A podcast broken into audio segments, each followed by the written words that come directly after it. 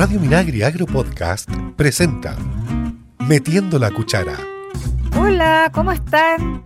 Esto es Metiendo la Cuchara. Somos Sonia Rivas, periodista, Francisco Fuente, relator agroalimentario, profesor de la Escuela de Agronomía de la Universidad Católica y Sebastián Tobar, nuestro querido chef, profesor de la Escuela de Nutrición de la Universidad Católica y Cristian Blauber, como siempre, en los controles.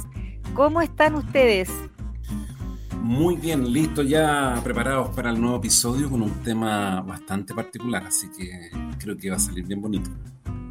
Hola, ¿qué tal? Bien, súper bien. Eh, listos y dispuestos. Eh, vamos a enlazar bastante el tema anterior a este, ¿ah? Sí, totalmente. Que conversamos, ¿ah? Tiene mucha relación, Sonia.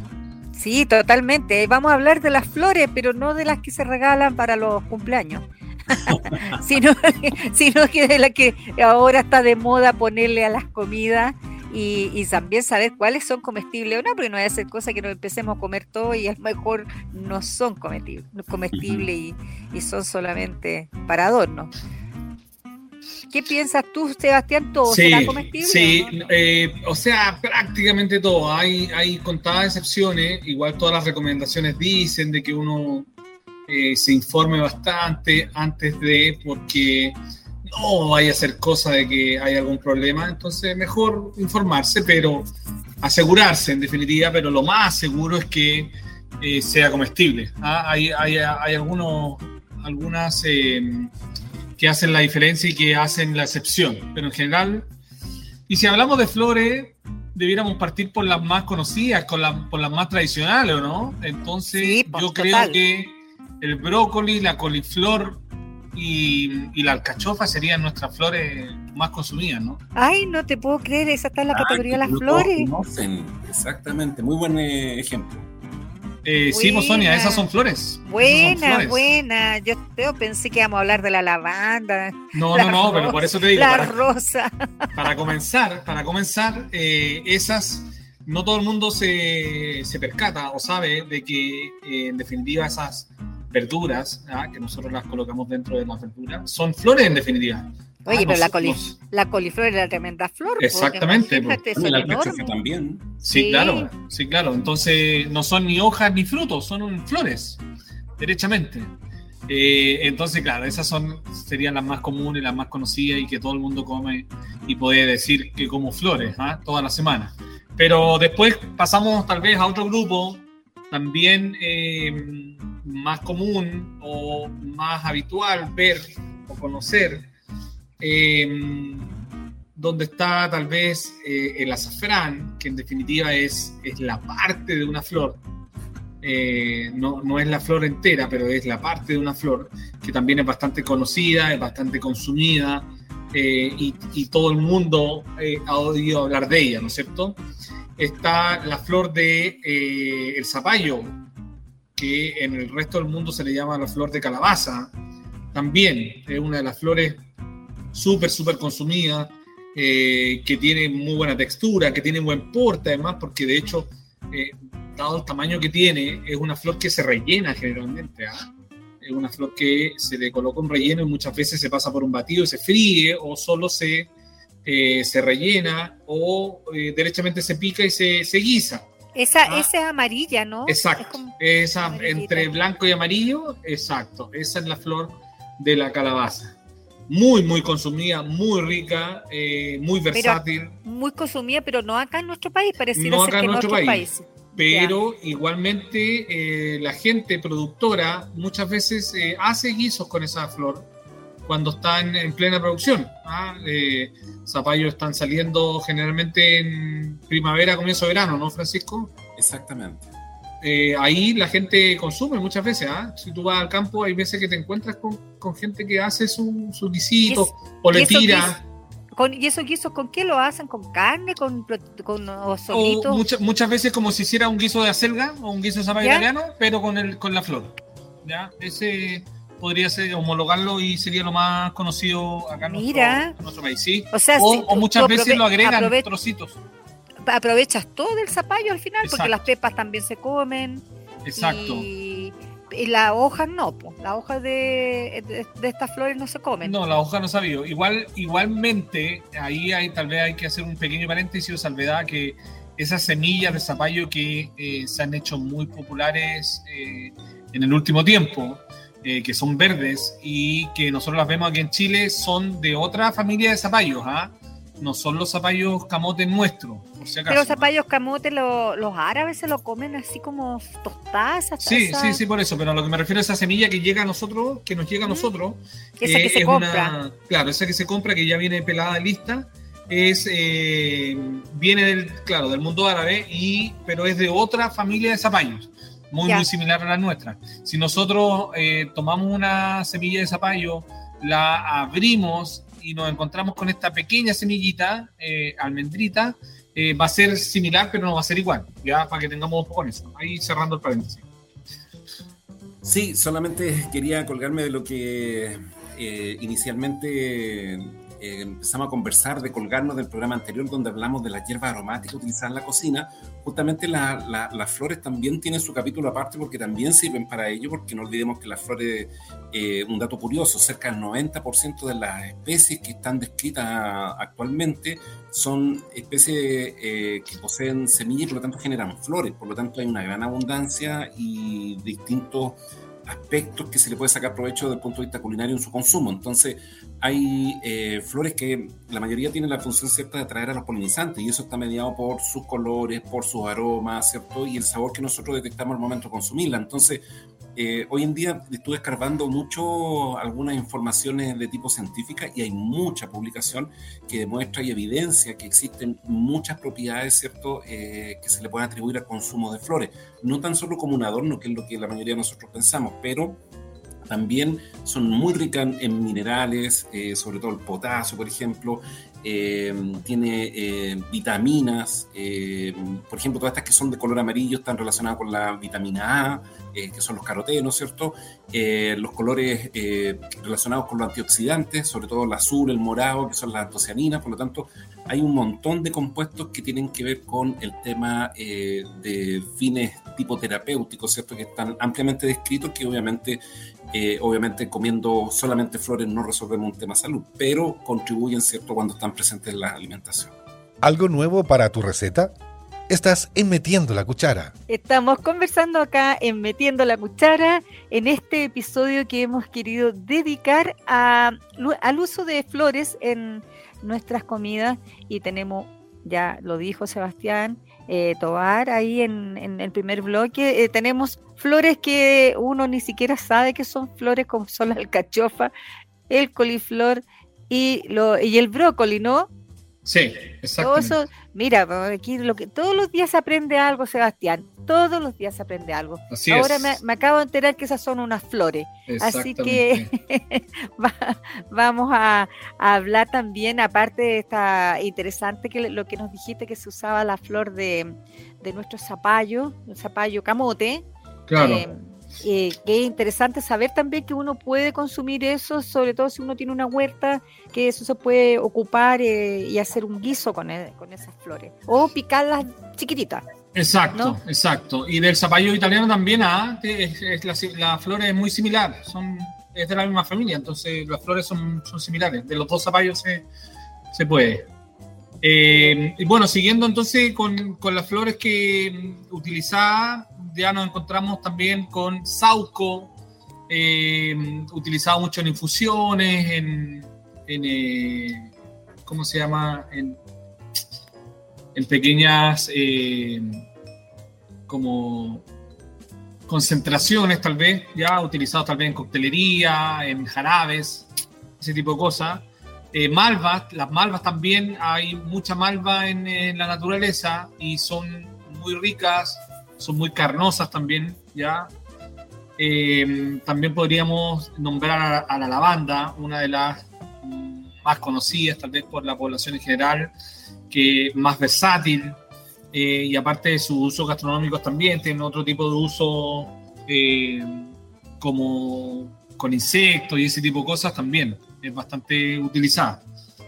Eh, después la del cebollín, la del manzano. La del manzano podríamos eh, tomárnosla un poco más. La del cebollín es muy de, ¿cómo se llama?, de producción, tal vez va a ser, va a ser más complejo tomarnos con ella. Eh, después está el diente leona. El diente león también es una que está en todos lados. prácticamente en todos los patios. ¿No es cierto? Está en muchos, en todos los, en todos los potreros hay un, diente león por ahí, ¿no? En la ciudad también, ni hablar. Eh, pero también, también es comestible. También, también es comestible. Después hay una que, em, que también es muy famosa, y muy utilizada, que es la caléndula ya Francisco la nombró eh, hace un momento. La caléndula también es bastante rica, es bastante colorida, por ende nos va a ayudar muchísimo a, mejorar nuestra imagen. Y eh, también medicinalmente es súper, súper utilizada. Ya en el último bloque les, traigo una receta en relación a la, a la caléndula.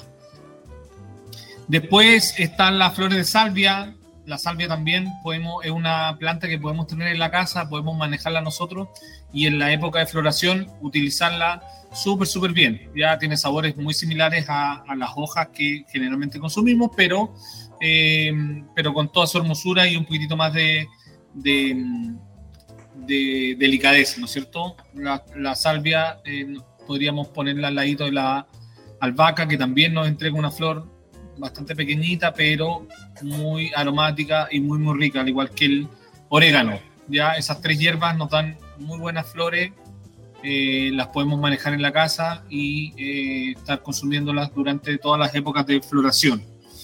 Después el cilantro, el cilantro hay que dejarlo, hay que dejarlo bastante tiempo para que tire una flor, ¿no? ¿no, Francisco? ¿No es tan común ver flores en cilantro? sí, lo que pasa es que cuando está, pensemos que las plantas un poco distribuyen, porque eso estaba pensando un poquito, distribuyen un poco cuáles son su énfasis. Por ejemplo, cuando muchas de estas plantas, sobre todo el cilantro que tú nombras, eh, el énfasis de uso es la hoja, pero cuando tú la dejas semiñar y que se produzca la flor, se detiene la tasa de producción de hojas, por lo tanto ya la planta está todo... se está transformando en una planta madura, por lo tanto deja, eh, pierde su potencial de producción. Entonces, muchas veces hay que sacrificar porque no son para ambos propósitos. Entonces, a veces pasa eso. Oye, pero ahí, ahí la, la, florcita se come aparte, digamos, o sea, no es como lo que dice Francisco, no es que tú vayas a ocupar la hojita y la, la flor, sino que las florcitas se ocupan eh, solitas. Claro, claro. Hay, hay muchas matas algunas se pueden dejar para eso, sobre todo en las huertas. Y en las huertas uno puede sacar estas flores chiquititas, por ejemplo, el caso del cilantro, el, perejil, y se pueden utilizar ahí como parte de la decoración principalmente, pero son además muy aromáticas, como decía Sebastián. Son aromáticas, pero dan, eh, cuando uno la come, la consume, ¿tiene el mismo sabor de la hoja o son más fuerte? Sí, sí, sí, no, es más, más suave generalmente. Por ejemplo, pasa lo mismo con el caso de los cítricos. Todas las flores de cítricos, eh, cuando se utilizan en comida, eh, tienden a entregar un sabor dulce porque son muy melíferas para entrar la abeja y adicionalmente tienen ese, ese rico y exquisito aroma. ¿Eso ah, también se puede comer las flores de los limones, de las naranjas? Y en todas las casas siempre hay un limón por ahí dando vuelta y se pueden utilizar su... Entonces, si tú sacas la, la flor, pierde el fruto. Ese es el, como un poco lo que uno tiende a sacrificar. ¿Es una u otra? Pero, por ejemplo, en el caso del ajo, que también se utiliza mucho la flor, eh, los despuntes sirven mucho para facilitar eh, el crecimiento del bulbo bajo la tierra. Entonces, cuando tú cortas la parte del escapo floral, eh, es muy positivo para la parte de lo que está bajo la tierra y tú puedes rescatar todas esas puntas. Y hoy en día, por ejemplo, en Chiloé, lo que está haciendo la gente es que todas esas puntas, que le llaman los pitones, se utilizan con, para hacer pasta y son muy sabrosos porque mantienen el mismo aroma que si fuese un diente de ajo, pero son la estructura de la flor inmadura todavía. Y de ese más suave. Sí, más suavecita, pero con, eh, con mucho aroma. Encuentro yo que son más aromáticas, y, pero no tan pungentes como uno, es como masticar un ajo, por ejemplo. Oye, Francisco, ¿y entonces se corta para que el, bulbo de abajo crezca mejor? ¿Crezca más? Porque, ¿qué es lo que pasa? Si la flor se desarrolla, se tiende a formar la semilla botánica que se denomina. ¿ya? Entonces, eh, todas las fuerzas eh, se van para ese lado, para la parte aérea, y no para la parte que está bajo la tierra. Entonces, es, se gana un poco de calibre cuando se hacen esas prácticas. ¿Y eso cuándo se hace? Oye, cuando está empezando a salir en la, flor o cuando sí, ya...? más o menos a fin de año, más o menos en enero, por ahí se hacen ese tipo de, labores. Además que por las horas de luz, eh, este escapo tiende a crecer rápidamente, entonces eh, es una labor que se hace muy, muy rápido. Por ejemplo, otra que también se utiliza mucho con estos fines es las flores de, por ejemplo, la rúcula o de otras brásicas, como por ejemplo las que nombró Sebastián al principio, donde está la mostaza, eh, que tienden a, dar un sabor un poco picante, eh, porque concentran muchos de estos tipos eh, que se llaman en general están en los polifenoles y los terpenos, que, que, algunos de ellos son muy, muy aromáticos y se concentran mucho en la hoja. Entonces, ahí tenemos distintas formas de cómo ir combinando, además que los colores también influyen sobre lo que uno espera como sabor. Por ejemplo, todas las flores de color rojo uno espera o lo asocia con los berries. ¿ya? Eh, por ejemplo, el, el, y lo asocia con cosas dulces, entonces también ayuda un poco a inducir eh, algún tema relacionado con exacerbar los sabores, pero con la vista, que es un tema bien interesante. Oye, ¿el copihue se come? Sí. Sí, también he escuchado mucho que se come en el campo, nunca he tenido la... Ahora Rodolfo Guzmán lo tuvo en su, en su carta de, de Boragó, tenía un, un copihue caramelizado. Pero lo, lo corta, lo, lo trae, porque, porque los copihue no son muchos los que se dan, ¿no? Pero, es de criadero, se lo traen de criadero, si no me Ah, ya. Y yo estuve en el sur, fíjate, y vi tanto copihue, y, pero crecen en, como en alto, ¿ah? No, no están ahí eh, al alcance de la mano. se desarman muy fácil. Exactamente, pero se caen también harto copihue. Mm. Entonces me llamó la atención porque eh, había una señora en esa zona que hace como una mermelada de copihue y hace un licor. Entonces me. Lo, lo, sí. sí, me ¿Lo viste? Sí. Sí, y hacen un licor. Entonces me llamó la atención y dije, seguramente hasta se debe comer, pues, pero quizás cómo se come, porque no vaya a poner un copihue completo en un plato. Hay, hay imágenes ah, de, del bueno Rodolfo lo tiene lo coloca completo como un caramelizado de postre ¿ah? en todo caso ah pero como postre ya una buena conversación con temas de actualidad. Metiendo la cuchara. Estamos de regreso aquí en Metiendo la cuchara, conversando sobre las flores y su uso en la cocina. Eh, ¿con, qué, ¿Con qué nos estás? Uy, nos están mostrando aquí, Sebastián. Claro, una ensalada copihue. Una ensalada, copihue. Uy, qué cosa más rica debe ser eso. Quizás qué sabor tiene, no se me ocurrió ah, probarlo. No, lo he probado yo tampoco en realidad. Para la próxima vez que me encuentre con un copihue les voy a contar.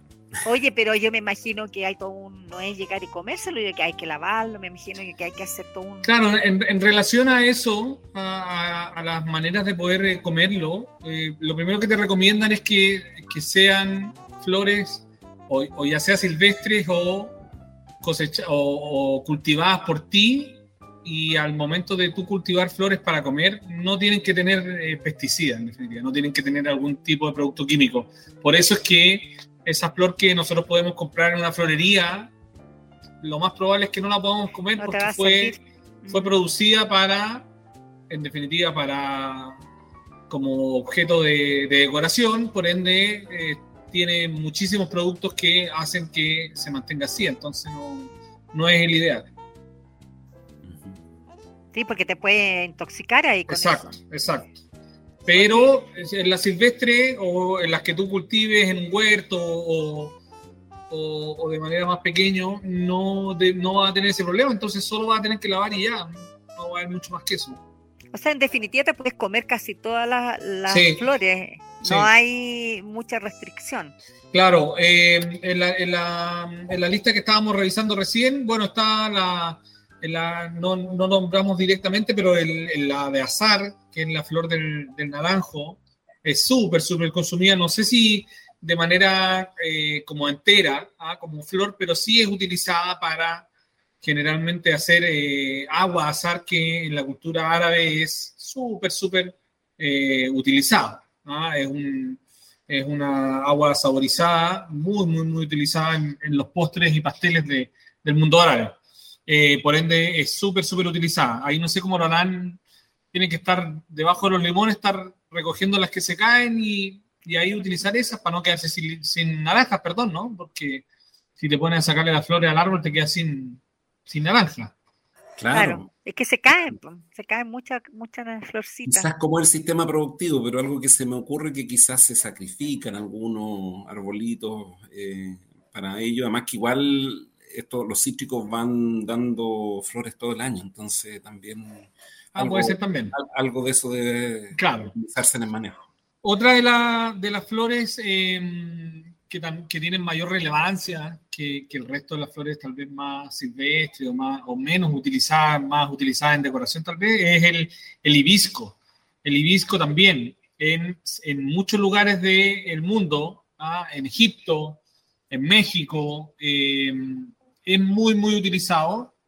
Yo he tratado de, mirar y no, no, es el típico hibisco que nosotros tenemos aquí en Chile, ese como bien abierto, esa típica flor eh, mm. hawaiana, no, no es el mismo al parecer, es, un, es otro tipo de hibisco un poquitito más pequeño, pero es súper consumido. Generalmente lo secan y hacen eh, agua. Agua, el té, el té, de hibisco es maravilloso. En, eh, ¿cómo se llama? En,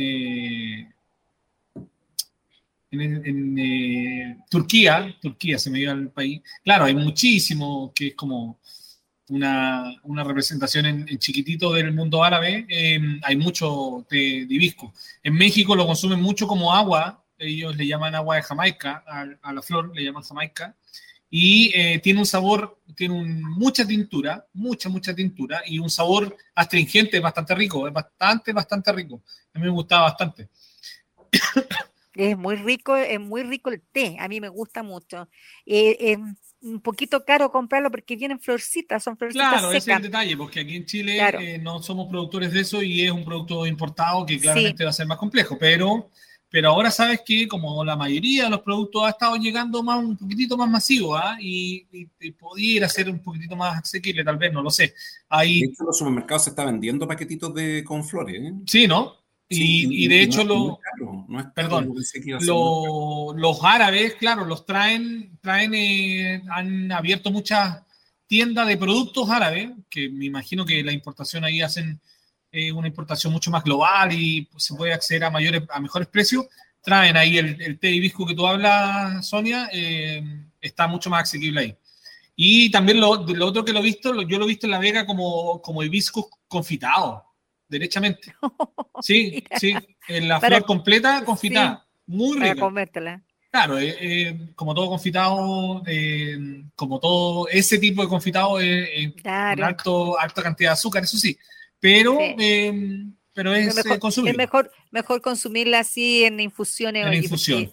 Y también, tiene, perdona, y tiene muchas, igual tiene muchas propiedades medicinales, porque toda esta estas flores tienen al final sus propiedades que sirven para una u otra cosa, ¿no? De hecho, hay medicamentos que se basan solamente en las flores, por lo que es la, un poquito la herbolaria. Exacto. Sí, lo que iba a comentar que pensando en el caso del hibisco y del caso en copihue, su preparación obvia, ¿cierto? De manera caramelizada tiene que ver también con la estructura, porque son eh, pétalos que son eh, muy porosos, y por lo tanto son capaces de eh, retener esta, estos almíbares ¿cierto? en la preparación y que por lo tanto después cuando se sacan con la temperatura mantienen la forma de la flor y, y, tienen esa característica como de glaciado, ¿cierto? brillante que lo hace muy atractivo y dulce. Mejor Sí, no, son, eh, son, son gruesos, exactamente. Oye, eh, ya, antes de, para ir finalizando entonces, llegamos ya al, al, grupo tal vez más estético, ya los crisantemos, el clavelo, el clavel o también la clavelina y, la rosa. Ya terminar en definitiva con la rosa, la reina de las flores. Eh, también es muy utilizada, eh, es muy fácil su utilización, no hay mayores complejidades teniendo uno rosas en la casa y eh, sabiendo que no se le aplica ningún tipo de químico, solo enjuagarla y ya sea fresca en una ensalada o secarla para eh, también agregarla en postre o agregarla en ensalada, es súper, súper utilizada. Oye, entonces, em, resumiendo o oyendo a la receta, ya que en este caso también va a ser una receta con, con nuestras flores, em, estuve viendo y una de, las, de las más utilizadas, de las más preparadas y que no tiene mayor complejidad, son, es el aceite de caléndula, que uno puede hacer de manera eh, artesanal o de manera eh, mucho más fácil. ¿Qué, hay que hacer en definitiva? Hay que tomar eh, las caléndulas, cortarlas muy, muy pegaditas a, eh, al término del tallo, ¿ya? O sea, sacarlas sin tallo prácticamente y ponerlas en un lugar donde tenga luz, pero que no le llegue el sol directo, ¿ya? De esa manera nosotros vamos a secar la caléndula, vamos a eh, eliminar la mayor cantidad de humedad, que tenga la flor y por ende nuestro aceite quede de mejor manera. Eh, hay dos tipos, el más recomendado es, en frío, ya, a diferencia del otro que se le aplica temperatura, pero obviamente aplicándole temperatura vamos a perder un poco las eh, características que nosotros queremos obtener de la caléndula. Entonces, recomendado totalmente que sea en frío, en un frasco esterilizado, muy seco, muy limpio. Agregamos aceite de oliva y eh, llenamos nuestro frasquito de caléndulas secas. Lo sumergimos y lo eh, cubrimos con nuestro aceite de oliva y lo dejamos por ahí por, por, eh, por intertanto de unos 40 días, ya en un lugar fresco, seco y con no demasiada luz. Al al término de esos 40 días vamos a colar, ya sea con una tela, con una gasa o con un colador fino, nuestro aceite y eh, vamos a tener un aceite de caléndula totalmente natural y eh, utilizable para todos los fines que se recomiendan en, muchísimos lugares, ¿ah? eh, sobre todo para problemas de la piel, para irritaciones, eso es súper, súper bueno. Sí, un pequeño paréntesis, súper buena la, la, descripción que hacía Sebastián, porque yo en algún rato comenté acerca de, la, de los colores de las flores, y comúnmente estos colores de tipo amarillo, anaranjado, rojo, son pigmentos y, una serie de otros eh, eh, químicos, ¿cierto? moléculas que son llamadas liposolubles, por lo tanto se extraen en aceite. Mientras tanto, las que son de color violeta, azules y esos tonos intermedios son principalmente eh, hidrosolubles, por lo tanto sus extracciones son en, agua. Entonces, bien interesante conocer un poco las propiedades que tienen estas flores en términos de la naturaleza, sus colores, los compuestos que tienen, los aromas y los sabores que nos puedan entregar. Y de hecho, dentro de este buceo de información de artículos relacionados, me encontré con un proyecto súper interesante de una publicación en donde se hacen panes con flores y justamente se le introducen aromas para eh, una, tener la novedad, se ve la flora ahí entre medio en la fotografía, pero además el aroma. Y habían, por ejemplo, lo que yo les decía con estos derivados de las especies del ajo, donde está la cebolla y otro. Y hay otro donde eh, se utiliza la flor de la rúcula para tener un pan con características un poco amargas. Uy, qué rico, no están tocando la campana. Él, empezó a tocar como un, cucharón, oye, Sebastián, ¿te diste cuenta?